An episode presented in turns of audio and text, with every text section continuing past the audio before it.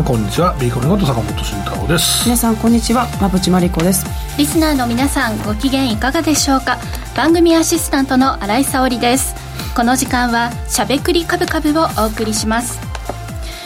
さて先週もねオープニングで能登が心配だっていう話をしたんですけれども、あの以前この番組のベンチャー社長コーナーでご紹介したご出演いただいたアクアムホールディングスの代表の方のあのツイッター X をですね、はい、私フォローしてるんですけれどもこの会社あの空気から飲料水を作る清水機の会社、ね、はい、だったんですけどあのカフェにね坂本さん行かれてましたよね。八木ちゃんにおってあげた。はい。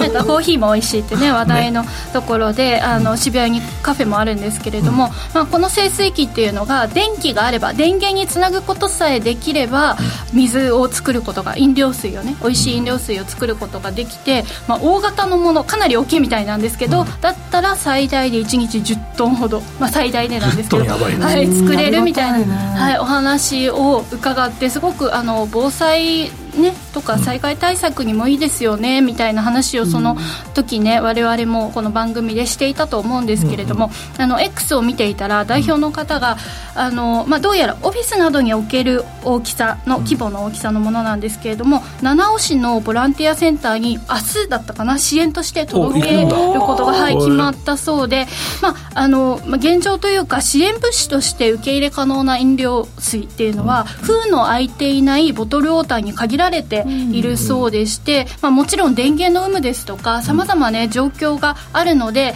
基本的には現地からの要望があることが必須という事情もあるそうなんですが今回まあおそらく七尾市からボランティアセンターにということでまあ要請があったものと思います。支援として1台届1台かな？ちょっとあの X 投稿上ではあの何台か分からなかったんですけれども届けることが決まったということで、まあ、これを機に備えとしてあるといいよね、ね、みたいな、はい、話になっていったら、まあ、安心感もありますし、いいのかなと、ね、水が10トンあったらいいよな、はい、もう全然ね、水不足って言われてる中でね、はい、あれかね冬は意外と乾燥してるから、まあ、集まりが悪いのかね分かんないけど。その環境によってもっていう感じでね、あの以前いらした時にもその、えー、東南アジアとかそういったところだとジメジメしているから、あと日本も多湿だったりするから向いているんだよみたいなお話をね伺ったので今の時期、まあ、雨とか雪とかがね、あの報じられていますので空気中の水分量は多いのかなというところがありますので役立ってねいくといいなという、えー、そんな、えー思いでこのニュースというか投稿を見かけていました。あの思い返すとベンチャー社長のコーナーで紹介した企業ってあのアスファルトの代わりになるでしたっけ、ね、はい、土を固める、うん、あの素早く、ね、はい、あの技術があるですとか、まあ、こういった災害時とかにもなかなかまあ行政で導入するのにはいろんなね審査とかあるでしょうから難しいんでしょうけれどもあの見直してみれば取り入れてみたらすごく役に立つそういった技術とか製品がたくさんあったなと思って、まあ、これを機にですね、まあ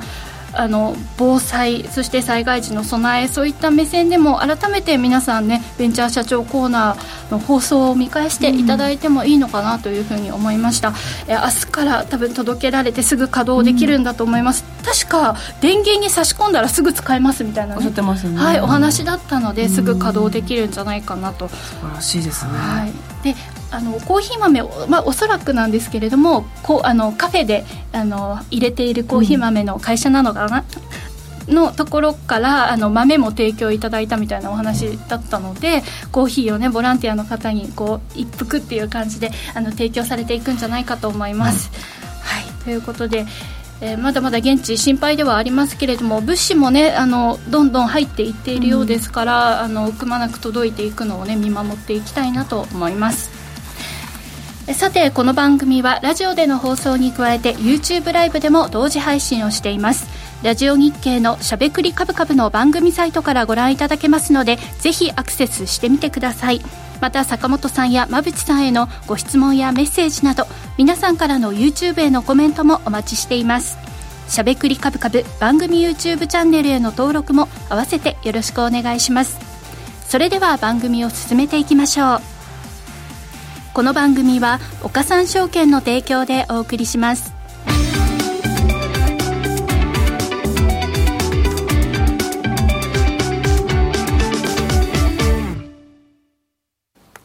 ここからは坂本さん、馬淵さんのお二人に足元の相場環境と今後の展望について伺っていきたいと思います。今日の東京株式市場ですが、日経平均株価は4営業日続伸して、終値ベースでも3万5000円を回復し、1990年2月22日につけた3万5826円以来となるバブル後最高値をつけて引けました。トピックスも6営業日続伸となり、こちらもバブル後最高値更新となっています。明日、オプション明日、オプション S q の歳出を控え、先物を絡めた思惑的な売買も相場を押し上げる要因とはなったようですが、それだけではなくっていうね思惑だけではなくっていう動きもあったんでしょうか、どんどんこう値を上げていって強いですね、はい、びっくりしたんですけれども、このあたり背景なども含めてお話しいただきます。まあ、そうですね。一つは、まあ、一番大きな理由はなんだって考えると、うん、まあ、僕は2つだと思うんですよね、まあ、3つかな、まあ、1つはさっきお話した S q に向けた絡みの動きが1点と、えー、とあとは、うんあれですよね、その、震災ですよね。まあ、これでちょっと不謹慎な方とか、リスク回避の人がショートした運があって、まあ、結構落ちたんですけど、その後ものすごい勢いで戻っていって、やっぱ強いなと、えー、いうのを見せつけられて、その人たちが踏めてなかったということは当然あると思うし、で、まあ、マクロ的に言うと、まあ、これは震災が原因で。うんまあ、なかなかこんな震災があって、その金融を、まあ、利上げを持ってたわけなんですけど、まあ、金融を引き締めるなんてありえんみたいな、まあ、動きが、えー、出ますよねと。えー、いう形になるので、まあ、この3つが、まあ、大きな要因だったんじゃないかなと僕は思ってるんですけど、馬淵さん的になんか補足がありましたら、はい、あの、あれあ。れば、はい、あもちろんそうです、ね、そんなもんで、いいかどうかで全然いいんですけど、はい、おっしゃる通りだと思いますし、はい、あと、まあ、アメリカも強か、日本独自の要因プラス、うん、アメリカの株式市場も結構強いですよね、引き続きあの金利が4%超えてる状態もあるので、まあ、このあたりは指標も関係するのかなっていうところですよね。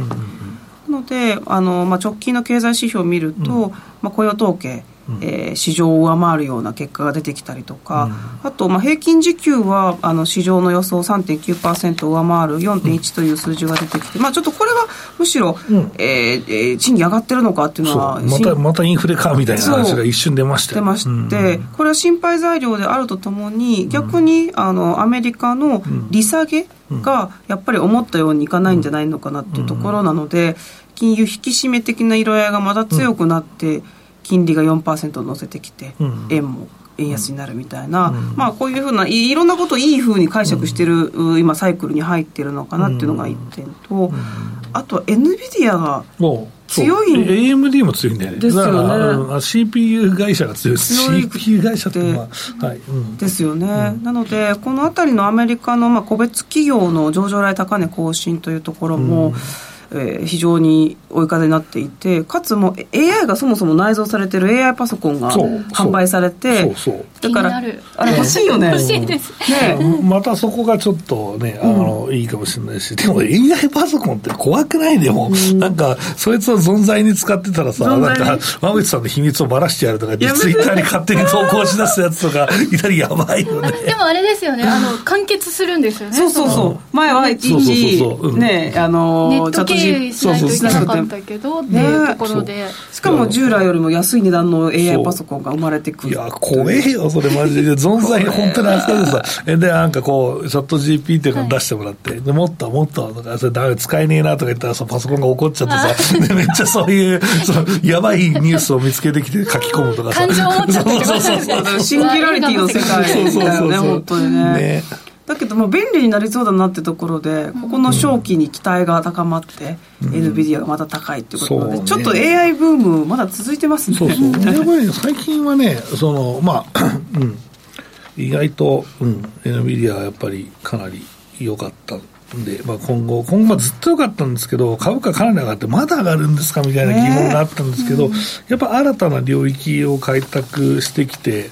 で、それを、その世界を見せると、やっぱ投資家ってまだ夢も続けるよねっていう。う好きなんですね、やっぱね、投資家はね、未来を感じることがね。まあ、意外と日本ってこういうこの未来を感じることってあるんですかっていうと、意外と難しいよね。今はね、どっちかと政策保有株解消していくとか、そっちの方向に光を感じる。方向に本当行政的な話ですし、まあ、あとは、まあ、まあ、個人投資家もね、やっぱそこは昔から好きで諦めずに、日本ってそのパーツメーカーだったんだから、まあ、多いんだけど、そのパーツメーカーというのは、こういうね、パーツをね、作っていますとかね、で、期待したりとか、あと、まあ、米国のこういう技術なので、こういうのをやって、まあ、アップル関連でもあったじゃないですか、昔から。ね、とか、なんでやってたんですけど、まあ、いまいちもうなんかそういうのもなくなってきて、めんどくせえから、これ、NVIDIA 買えばいいじゃんとか、アップル買えばいいじゃんに、結構投資家なってきてますよね。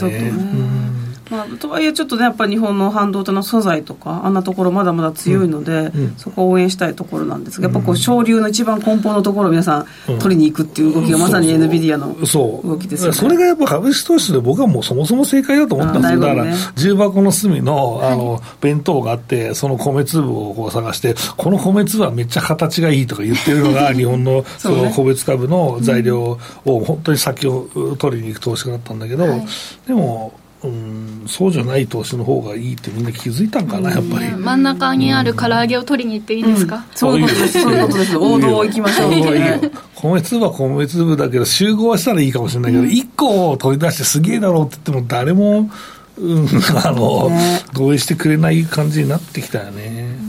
日本もだから同じような動きっていうか分かりやすい王道のところにね、うん、今日なんかも資金がやっぱ入ってきて大型株が堅調でまだグロースが難聴っていう状況の中で、まあ、3万5000円乗せてきたっていう市況ではあります、ね、意外と若い投資家ってやっぱりね米国株慣れしてるから日本株もそういう見方するんだろうね多分そう、ね、ニーサのねこの動きが明らかにアメリカに資金が入ってきた時と同じように、もう分かりやすい日本の大型バーを買うとめちゃめちゃシンプルになってきているので、なんか、分かりやすい一方で、熟練の投資家の方は、ちょっっと物足りないような、なんかね、そういう多分相場なんでしょう、ね、でもまあ、でも、これってもうさ、用意が3年ぐらいもうさ、着々と進められてきたというか、だってグロースずっと弱いしみたいになって、まあ、業績、業績ないいけど、業績もそんなにプライムはいいからね、上の方がね。だからまあ、時価総額がね、1兆円が2兆円に普通になるというようなことが、日本の投資家分かればね、別に大型株行ってもいいじゃんっていうふうに多分なるし、任天堂が10兆ですか、そう、だから大型株とか小型株ってもう仕切りがなくてもいいんじゃない、いいものはお金が集まってくるし、買われるしってなるので、うん。まあ、そこは時価総額が、この銘柄はここここが素晴らしい、時価総額が30億ですみたいな、うん、評価をする人は結構いるじゃないですか、うん、だいぶ昔より減ってきたなと僕は思ってるんだけどね。うんこれでも一巡したら NISA 税もこうもうちょっとこう中型小型っていうふうに回っていくんでしょうか、いやでもそこは高配当銘柄とかはまあ、まあ、あんまり小型とか関係ねえから、はい、とりあえずそういう買い方をする人いるかもしれないけど、まあ、キャピタル狙いで小型株買うの難しいよね、現状ね。まあ、信じて1800万全部積み上げて、でその夢の技術が花開いて10倍とかになって、もうこれはもう完全ファイヤーなみたいなのは、意外と兄さん使い方としてはあるかもしれない。税金が変わって。僕はそれが結構5倍とかはないかもしれないけど、2、3倍か、ね、まあ、ボカで10%ぐらいの配当があるかもしれないと思って、2500円ぐらいのプレミアムウォーターは、もしかしていくんじゃないかって話は知ってるから、うん、まあ、これはまあ、1800万積み上がる頃だったらいくらなんだ、240万が、まあ、8年ぐらいか、7年、8年か、まあ、ざっくり計算ですけど、まあ、そのぐらいの間にはあったらいいなって思ってますけどね。はい、すごいことですよね。なかなかこう、ね、ニーサのポートフォリオもいろんな種類がありますけど、まあ、今のこの日本株の株高が進んだ背景に、まあ、日銀の買い支えなくとも海外勢が昨年、えー、2023年に関しては3兆円を買い越したということなんで、まあ、期待は高まってますね日本のその市場改革。そうね。ね政策保有株の解消とか、ね、親子上場やめましょうとか、うん、ROE 高めましょうとか、はい、そこに対する期待が、この辺りの海外勢の買いなのかなというふうには思う。それしかできないからね、うん、あの東証とかそういう行政はね、そ、ね、れ以外もその企業頑張ってくださいっていう話だし、まあ、あとは今日今日から日経の、まあ、記事に、はい、えっと、2012年から比べると日本の業績がかなり良くなっているみたいな、あじゃいや、あの時悪すぎたんですからっていう話ですけど、はい、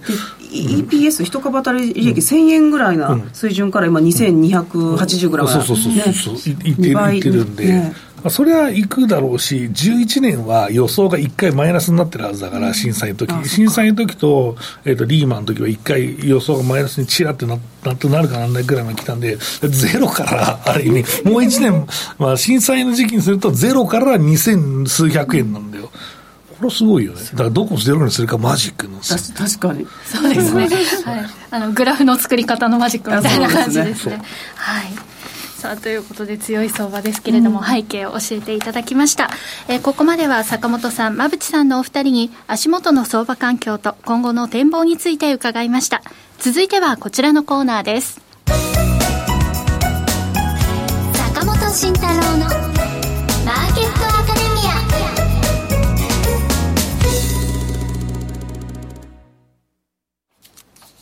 このコーナーでは投資をぐっと有利に株価指数 CFD の活用などを含めて投資のポイントについて坂本さんに教えていただきます。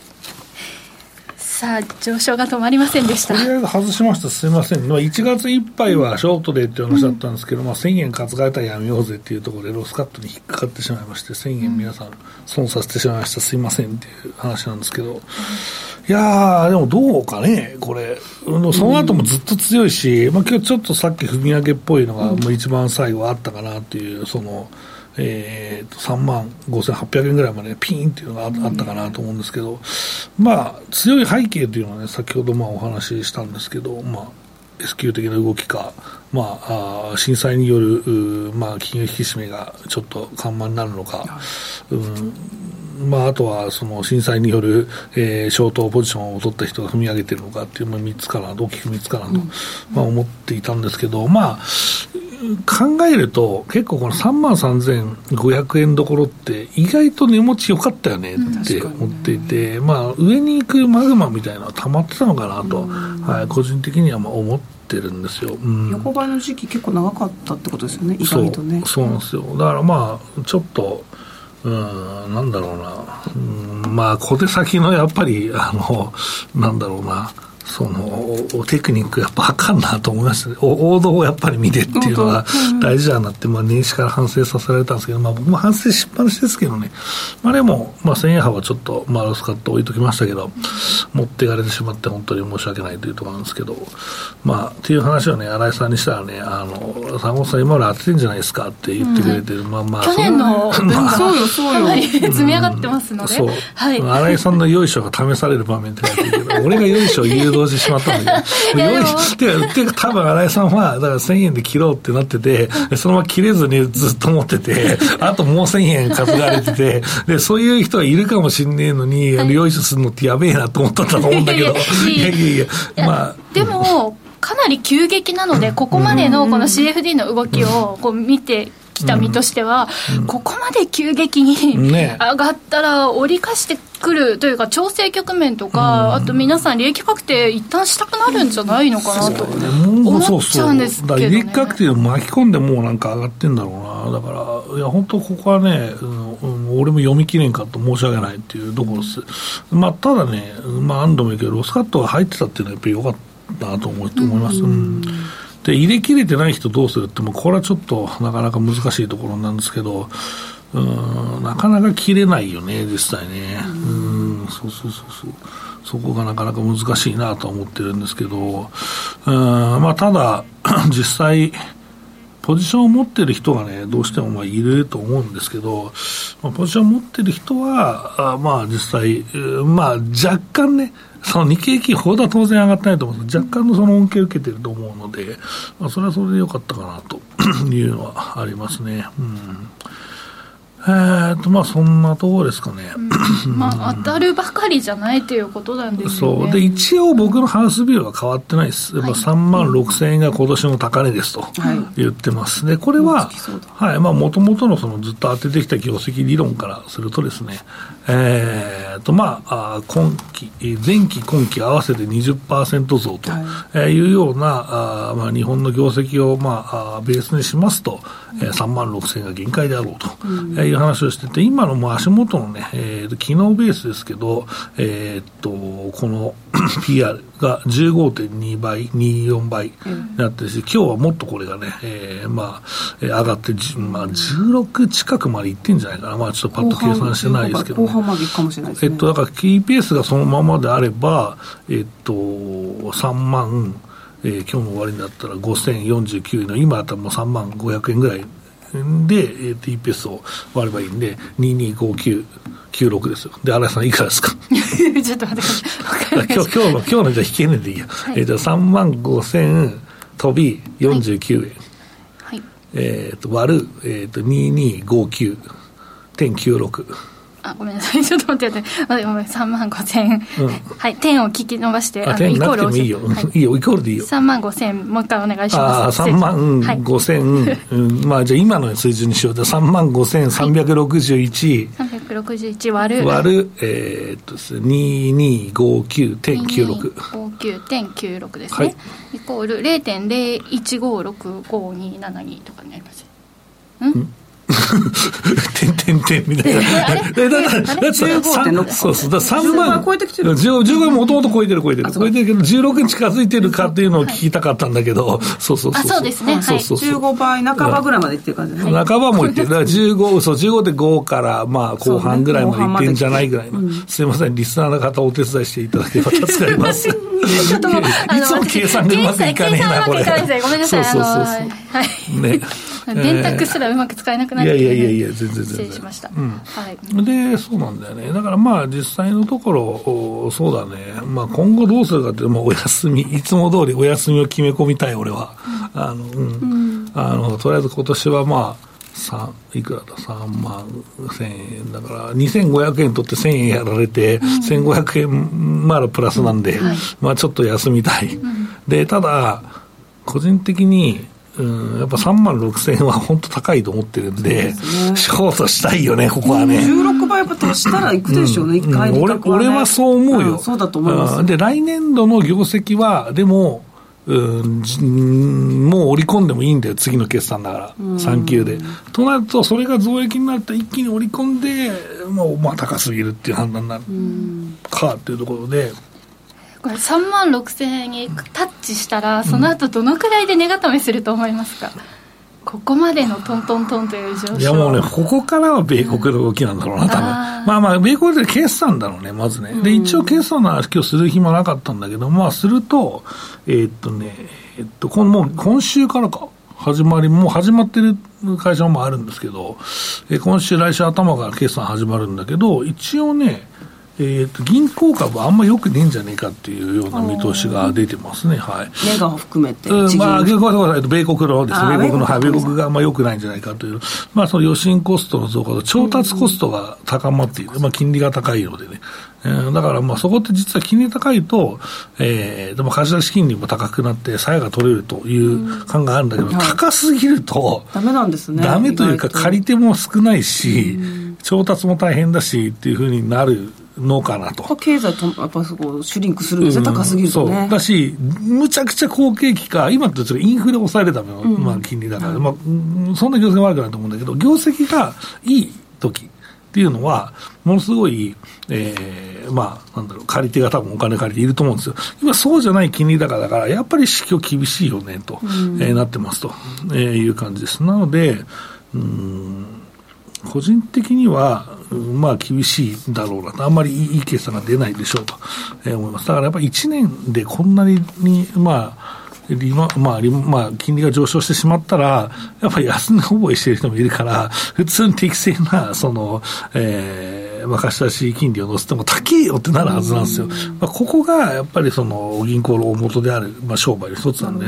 まあ、これは厳しいというでも今のお話でいくと、やっぱアメリカの景気後退懸念ってまだ消えてない人たちもいるわけじゃないですか。なので今の銀行株の決算の悪さを受けてですね、やっぱりアメリカは景気後退だっていうふうに騒ぐ時期がちょっとこの先あるかもしれないですよね。そう、あるかもしれないですけど、あんたらそれ今年の10月か11月にやったやん。去年の10、去年、一昨年のえー11月、12月までにやったやんって何回やるんですかみたいな。だから、それは問い詰めたいよね。だから、え何回やってもいいんだけど、うん。とはいえだから SP500 の、まあ、利益とかもそうそうそう。年を通して今うん。今年はプラスうんプラスに10%、10%だっていう。11、2%っていう話。ことは忘れては私たちはいけないですよね。いけない。だからそれであれば、その SP500 の20倍っていう PR は、まあ許されるかもしれないけど、でも20倍本当にいいんですかっていう気はする。でも数年において、その業績が上がっていくんであればいいんだけど、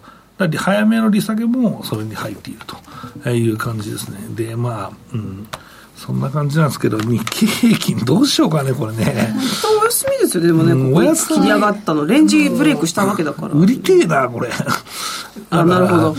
なんかコメントも、ビーコミさん、今まで当てているので、またチャレンジングな日経予想をお願いいや、します。それは売りだよ、もう。そうしたらもうここの3万3450円を、あ、3万3000、今か、えっ、と、3万、3万5350円をショートして、うん次は3万6000円で、うん踏みということで、3万6000円ドロスカットで、やっちゃうか、もう。まあ、3万4000円から距離が1300円ぐらい出てるから、まあいいか、ここでちょっと取り返すか。取り返しに行きます。珍しいですね。ちょっともう抜きになるのもよくないんだけど、うんやりすぎだろ。まあお休みでいいんじゃないですか？お休みでいいかな。差し入れにするよ、向きになったらよくないよやっぱりまあね、いや、でもやりすぎだろうと思うけど、まあでもやりすぎだと一週間ぐらいで、うーんってなりそうな気もするんです。だか、らにね3万6000円一旦見てもいいんですか？いや、いいと思うよ。ねねいいと思う。だから3万6500円ぐらいになんないと踏まないけど、踏むなら。まあ、うんそうするとだからあれか。あと1500円分、あれか、今年はバッファー上がるのか。わかった、それ使おう。それ使おう。じゃあ3万、うんえー、三まあ、さっきの3万3050円、はいショートで、3万5、えー、3万5350 5350円ショートで3万6500円買い戻しで、まあ、トントンにやってまたリスタートできるから、そうしようか。はい。まあ、やりたい方はということですね。そうやりたい方はそうしようみは、まあ、お休み目線というのはベースにありつつも、ねやりたい方は、そうだね。ということで。うんまあ、ここで取っといた方がいいポジションももしあるなら、もう今日これはさっきの、あ、でもね、ちょっとね、言うと、さっき、ものすごいセリクラっぽい踏み上げがあって、うんはいでねで、そう。で、その後さ、じじ上がってんだよ。だから、ねこれまだ強いよっていうのが、ちょっと、強いと思うショート目、ショートとか短い期間の目線で、えー見る結果なんだけど、それを逆らっていいのかと思うけど、クリック1回だろう。3万5859円まで一瞬うんにつけまして。いいんだろう。だから、はい。今後だから、うん、これやっぱ S q 前の動きもあるし、その個別株がついていけてないから、やっぱここはショートっていうのは正しいんじゃないかと思うわ。まあ月末ね日銀の決定会合とかもなんか理由付けしてうん。何らかの動きがあるかもしれない。そうですね。何か皆さん理由を待っているような感じ理由はも待ってますよ。ね、あるのかなそうしようか。まあ、取れ、うん、取れた分、ここでちょっと吐き出してもいいから行こうか、とりあえず。まあ、あの去年、十分に利益を出せている方は、まあ、チャレンジしたいという方は、ここでそのポジション取りもありなのだかなずっと厳しくて、もうなんか無理だから、ビーコメさんのあの予想にかけますわっていうやり方はやめよう。だから、それをそう忠実にこれをやってる人はまだ余ってるから、余りを使おうと。はい、あまりのない方はお休みそう。そう。だから税金だって今年決済してるからね、うんそうそう、うん、そうだね。大丈夫だね、うんあのコメント、日経上がっても持ち株は上がらない、今日窓開けてるの分かってても勇気出して入っても陰線だったり、なんか最悪です、損ばかりしてるというコメントも入ってます、難しいですね。なかなか難しいよね、うん。いやみんなの意見もやっぱりこう、うん、いろいろあっていいね、はい。うん。そうですね、ここの相場でいろんな目線と、あとね、ポジションを持ってらっしゃる方のコメントもいただいております、ね。ありがとうございます。うんさあということで、まあ、2つの目線、まあうん。手元の資金の,、ねあの有無といいますか、それその目線で、えーショート取るか、一旦お休みするかということです。そうだね、はい。いや来週どうなってるか楽しみです、ね、そうだちょっとまた荒れそうだね。はい、はい、ということで以上坂本慎太郎のマーケットアカデミアでした。クリック株365を始めるなら岡さんオンライン。クリック株365は日経225やニューヨークダウナスダック100などの株価指数や金、原油などの ETF を数千円の少額からほぼ24時間祝日も取引できる金融商品です。この度、米国小型株価指数のラッセル2000や銀 ETF、プラチナ ETF の3商品が新たに上場しました。さらに注目が集まるクリック株365を岡さんオンラインで始めてみませんか？岡さんオンラインでは新たにクリック株365講座を開設されたお客様を対象に最大5万円のキャッシュバックを実施中です。詳細は番組ウェブサイトのバナーから。岡さんオンラインは岡さん証券株式会社の事業部門の一つです。当社が取り扱う商品等には価格変動等により元本損失、元本超過損が生じる恐れがあります。投資にあたっては契約締結前交付書面等を必ずお読みください。金融商品取引業者、関東財務局長、金賞第53号、岡三証券株式会社。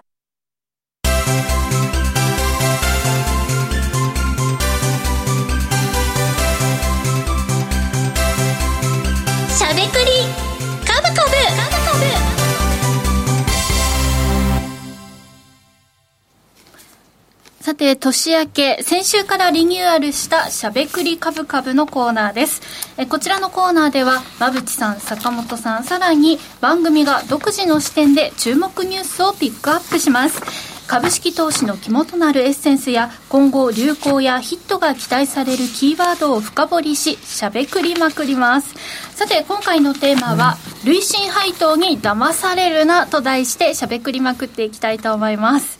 さあ先週ね坂本さんからテーマをねあの決めていただいて。あなんかテーマあるやつなんだと思って、うん、じゃあ次俺がみたいな話なんですけど、はい、累進配当やりましそう。そううんとそう、えっと、7ページに一応資料作ってきたんですけど、まあ、1枚だけどね、まあ、累進配当に騙されるなというところで、うんえー、耳障りが良いワードの真意を探るということで、まあ、僕も一応評論家というね、まあ、仕事をまあしていて、耳障りのいいことばっかり言ってる方が人気が出るんでしょうけど、まあでも、そうじゃないキャラはあえてね、逆風の中演じてるわけですけど、まあ、本当はみんなね、頑張ってね、みんなの儲かんのが一番いいですよと、常に、えーね、最高値が最高ですよって、そうはいかないので、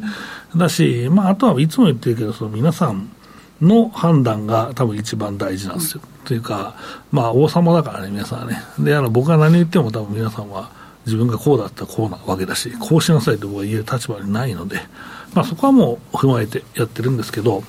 まあ、その王様だったらことによる弊害、利点いろいろあるけどね、弊害の中に、やっぱりその自分で判断するから、都合よく判断しちゃうっていうのはね、えー、株式投資、まあ、何の投資でもそうですよね。自分の世界に閉じこもるとね、そうそういいことしか聞かないようになるからそう悪いこととか聞かないし、悪いこと言ったらとんでもねえこいつはとなってしまって、そう怒っちゃうからね。ご立腹されるから、うん、まあ、僕はでもまあ、それをもう、傷口に塩塗るぐらいやっちゃうけどね。塩まで塗っちゃうんですか？塩塗っちゃう。ごめん、塗るわ。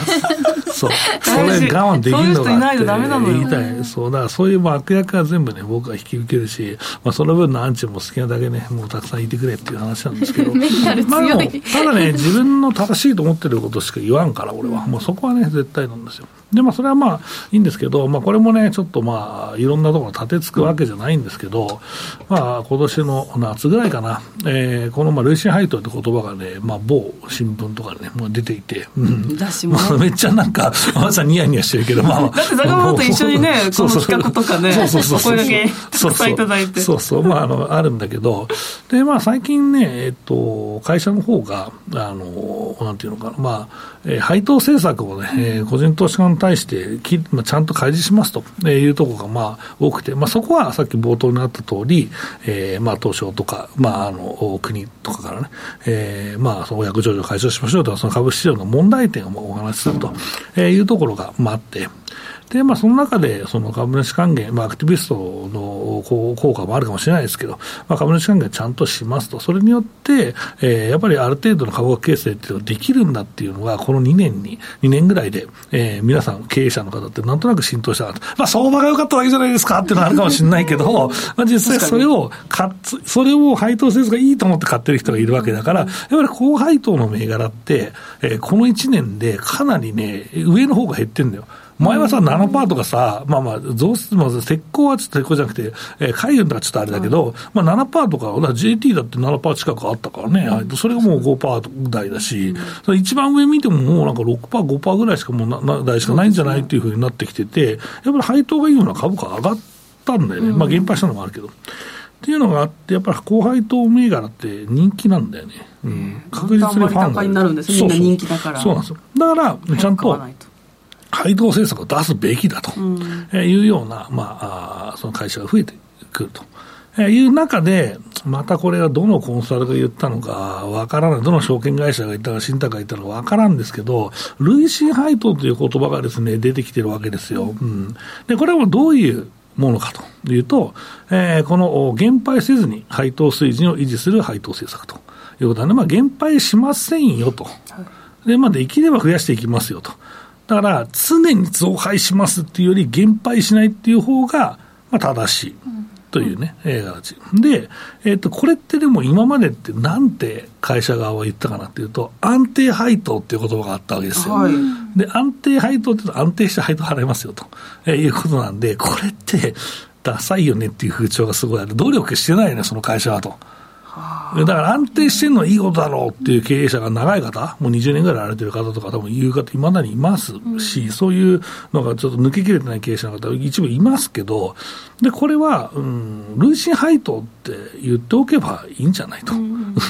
でも確かに最近私、あの企業取材は非常に多いですけど、うん、安定という言葉を使わないでほしいっていう。そうご意見、めっちゃ企業側からあります。それはダサいと思うんですよ、アクティビストもそうだし。諦めたっていうふうに映るみたいで、安定というのは。だから、だからそれは反対票入れるんだよ、株主総会で、多分ね。あのそういう多分まあ指針があるかどうかまでは分からんけど、やっぱりそういうふうな風潮なんで、ね、だから安定配当ということは今風に置き換えただけなんじゃねえかなと思ってるんですよ。で、この耳障りが良いワードに、その騙されない、うん、えー、だで一つの大事な、えー、こうポイントとしては、配当成功に着目しようというところですね。まあまあ、当然、えー、配当利回りに着目する、まずまずはちょっと配当成功に着目しようと、はい、まあ、これって、まあまあ、利益に対してどのぐらい配当出してますかっていうところなんですけど、まあ、大体40%ぐらいだといいねと、うん、まあ、いう評価が、まあ、もらえると思うんですけど、30%以上,、まあ、30以上っていうのをみんな目指していると、でこういうのを出さずに、安定配当でちょっとずつ配当を伸ばしてますとか、減配何年してませんというような説明するとかあるんだけど、これはまずは30、40、まあ、進行期は別で、プライムで、まあ、ある程度の時価総額っていうのは、成長にお金を使わない企業、特にね、がまあ基本なんだけど、まあ、これが、えー、ありますと、えー、その30%、40%出してますと、じゃあ頑張ってますねと。いうことで終わるんだけど、この30%、40%出せる企業がですね、まあ、安定的に回答して、あんまり株主に回してもしょうがないよねと、まあ、あの東日本大震災があってもね、えー、リーマンショックあっても、我が社は社員を守りますみたいな会社を、まあ、IR するかかところが、いまだにちょっとあるけど、昔は多かった、うん、なんだけど、まあ、そういうまあ、配当政策を、まあ、自由に俺たちが決めてやらせてくれと、無理せずやらせてくれっていうところは、意外と、えー、この累進配当という言葉を使うんだよね。だから、うん、と最近のその、まあ、配当成功低い会社っていうのは、最近のこの増配合戦というか、この増配をすべきという株主に還元すべきというこの風潮ですね、まあ、ここから、まあ、ちょっと一本線を引いてですね、えー、まあ、接したいというような、えー、考え方なんですね。うん、じゃあ、配当成功というもののをしっかり打ち出している企業は OK、そう、配当する？逃げずにね。逃げずにね、僕は好きですよ。だってそれで減配したとしても、多分評価はそんなに悪くないと思います。機関投資家と話を、今、現役でやってる話しても、減配ってどう思うって聞いても、いや、それはしょうがないよねと。まあ、業績連動の場合、うん、まあ、チャレンジングにやってるんだからし、市況株っていうのはどこかでね、やっぱり市況に巻き込まれるわけだから、うん、あの、その中でもやってるのはしょうがない。ただ、今出す、その意欲、4割とか、出す意欲が強ければ、まあ、すごくそれはいいよねっていう、まあ、話になるわけですね。うん、じゃあ、配当成功と累進配当というものを一緒にこう明示している企業の場合は、どう判断しますか？これはね、馬渕さん、かなり確信についてるよね。俺はこの、まあ、一緒についてるところは意外と、まあ、いいかなと思います。なるほど。減配しないからね。うん、それってでもさ、配当成功が40%だとして、えっと、まあ、業績が落ちちゃった場合、うん、じゃあ、同じ配当って払えますかって話で、だって、ある意味、累進配当って、その、逃げなく配当する、ちゃんと配当するってことだよね。だこれが高かった場合って、結構その前年の利益ベースもまあある程度あれば、結構の額の配当を払ってるわけなんで、そうすると、意外と、あの、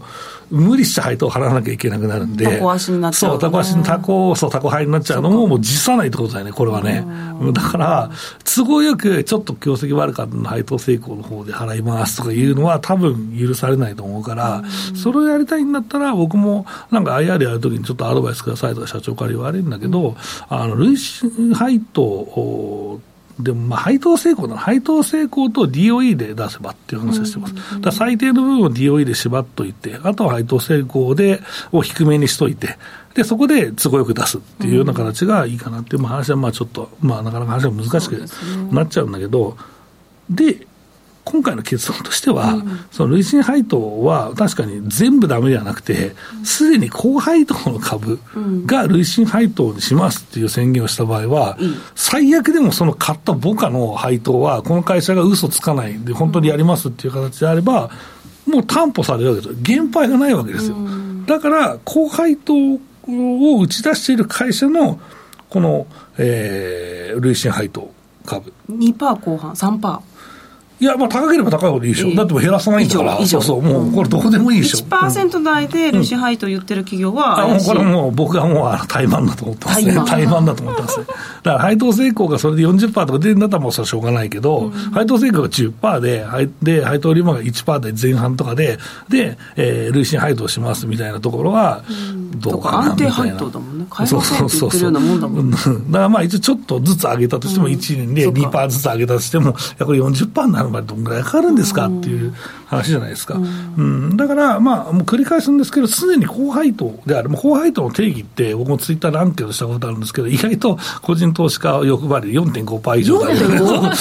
それもうちょっと2年ぐらい前だから、まああったんですけど、だからまあ、今3.5以上で全然いいと思います。そうですね。だからまあ3.5、まあ4だと確実に高配当だと思う。だって、えっ、と、まあ日経平均最悪トピックスでもいいや。だから日本の配当利回りの平均が2%前半ぐらいでしょ。だその倍ぐらいあれば、それは高配当ですよっていう話なんで、うん、まあ、今で言うとそれがちょっとずれてるんで、もう一回久しぶりにツイッターでアンケート取ってみようかなと、はい、思うんですけど。うん面白いですね、そのアンケート生の声だからね。そうそう。その時4.5%が一番多かったからね。すごいな。で、まあ、まあ、もつれとしても、まあ、繰り返しになりますけどね、やっぱ常に高配当の累進配当株、これが、まあ、裏切らなければね、えー、意外と NISA の後輩とポートフォリオに入れておけばいいかなと思ったりするんですよね。ちゃんと学んでね、しっかり成長投資枠使いましょうって感じ、う。ん、まあ、ただこれは、投資家とのコミットではあると思うんだけど、うん、会社としてのコミットではあるんだけど、まあ、変えるのも自由だからね。そかそかだから、それで、なんかうだうだうだうだ言ってる人が多分いると思うけど、これはしょうがないよね。まあ、過去の紐解くと、あまあ、株主優待をさ、その権利落ちの後に変えてきたり、減を減らしたりとか、あとは配当を減らすところもあるよ。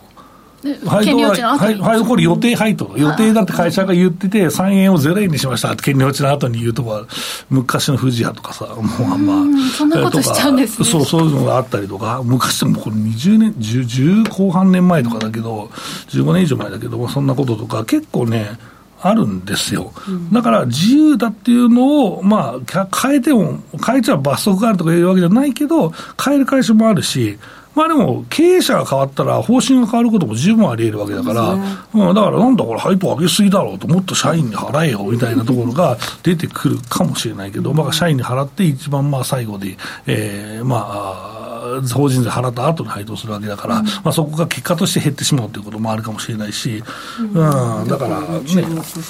そうそうそう。来週だから、ちょっと私、今、坂本さんがおっしゃった DOE のところ、うん、いいですね、あの株主資本配当率っていう、ちょっとアメリカとか海外では DOE を基準にするようになってきていて、自分も役員を務めたりするので、結構このあたりの会話をメンバーとかで話して。めっちゃ聞いてえな、俺、その、馬渕さんがその社外になってる会社、ため、もっとため込みすぎだって言い方あるけど、もっと払えよと思ったけど、意外と変わってきたね、最近ね。はい、そうそうそう提案してます。そうそうそう。DOE の話とかを。多分、馬渕さんに言われたら確かに変えんとあかんねみたいなとこあるし。で、結構今年、その、私の会社以外にも DOE っていうのが注目になってくるのかなと思うので、今のお話、類似配当学んでいただいて、DOE を来週学びたいなと。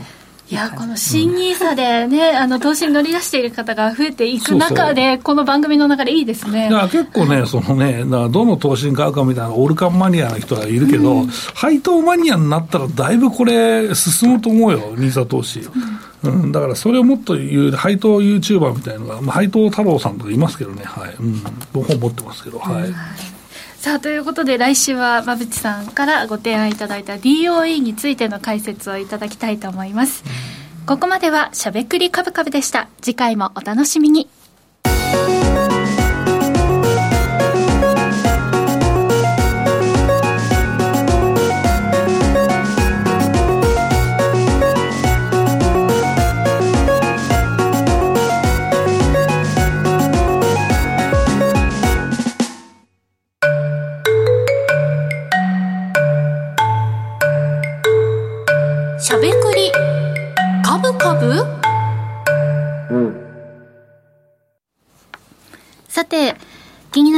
なる坂本さん、馬淵さんお二人の注目銘柄、選別のポイントをいただくコーナーなんですけれども、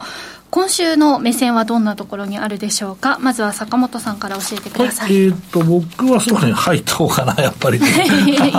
配当 と、まあ、市況と両方かなと思いますけどね。はい、はい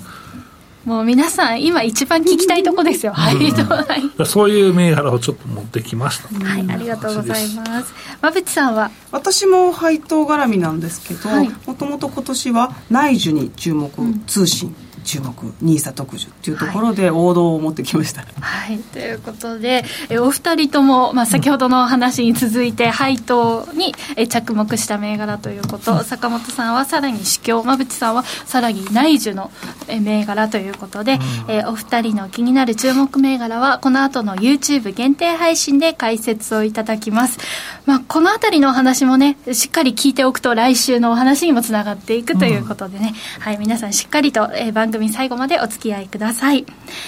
さて、え時刻は午後5時16分を回っています。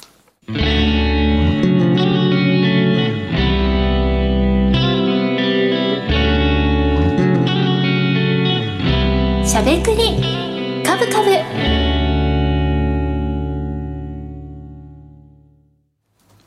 この番組は岡三証券の提供でお送りしました。